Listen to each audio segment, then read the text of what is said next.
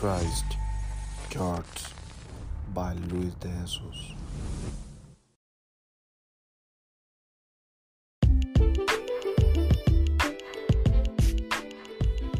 Saludos, Dios te bendiga, Dios te bendiga. Aquí una vez más eh, con una nueva reflexión.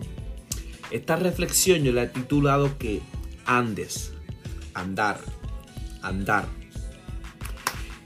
Dios te bendiga. Primeramente mi nombre es Luis Oscar y aquí tienes un amigo y un hermano en la fe.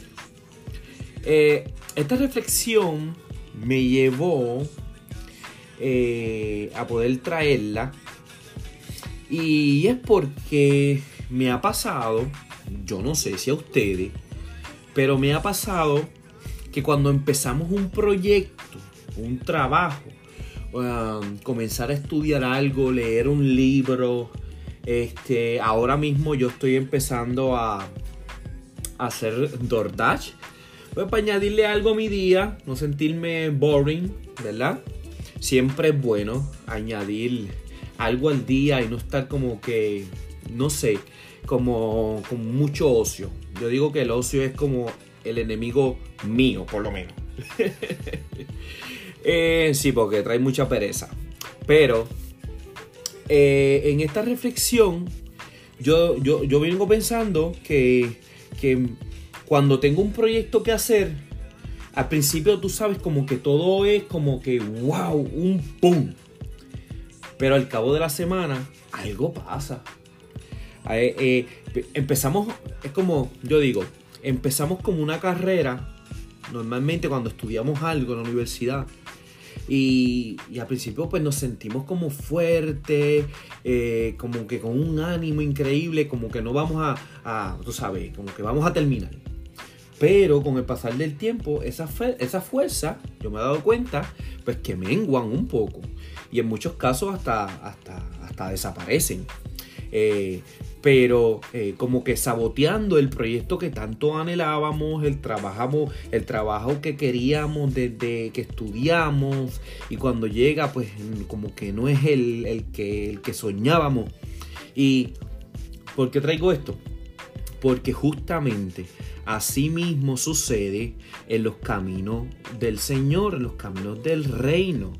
Que en donde muchas ocasiones, pues, eh, muchas emociones son como que encontradas al principio y, empezamos como que queremos ir a la iglesia, pero, este, aunque es cierto que no es fácil andar, andar en los caminos en la fe, y, es cierto que este camino es por fe y no por vista ni, emociones, pero tenemos que entender que somos seres humanos con sentimientos y emociones, porque si no, de lo contrario, fuésemos máquinas, fuésemos robots. Y, y es imposible no, no decir, no, no, es que eso no es por emoción, no, no, es que eso no es por sentimiento, no, eso es de, decirlo a que sea a, lo que sentimos, a la, realidad, eh, hay un camino largo, tú sabes. Y, pero hay una palabra eh, en, en Job 8.7 que, que, para mí es bien reconfortante y dice, y aunque tu principio haya sido pequeño, tu postrer estado será muy grande. ¡Wow! Aleluya. Eso se merece un gran amén. Eh, este es un verso bien poderoso y, de mucha fortaleza para, para todos. Eh, y puede ser que te hayas sentido triste, cabizbajo y hasta con un sentido de frustración enorme. Pero Dios promete un mejor postrer estado. Es su promesa, eh, no lo digo yo, eso lo dice su palabra. Eh, y, así, que ánimo, te, animo a que, a que no claudiques, que no dejes ese sueño, que aunque hayan días bajos, te animes y, que no hay nada malo. No hay, nada malo en ponerte triste. No hay nada malo en, pensar que, que, lo vas a dejar, que no vas a poder. Es normal. Si no pasase eso, pues algo algo está sucediendo porque eso es normal. Pero, y, nuestras fuerzas menguarán, ¿sabes? Eso, eh, no te estoy diciendo que eso no va a pasar, o sea, pero Dios promete darte nuevas fuerzas cada día. Y, y, aquí un texto que te voy a dejar en este capítulo de Job, de Job que dice, y atesóralo. Y es que dice que Dios aún llenará tu boca de risa y tus labios de júbilo. Job 8:21.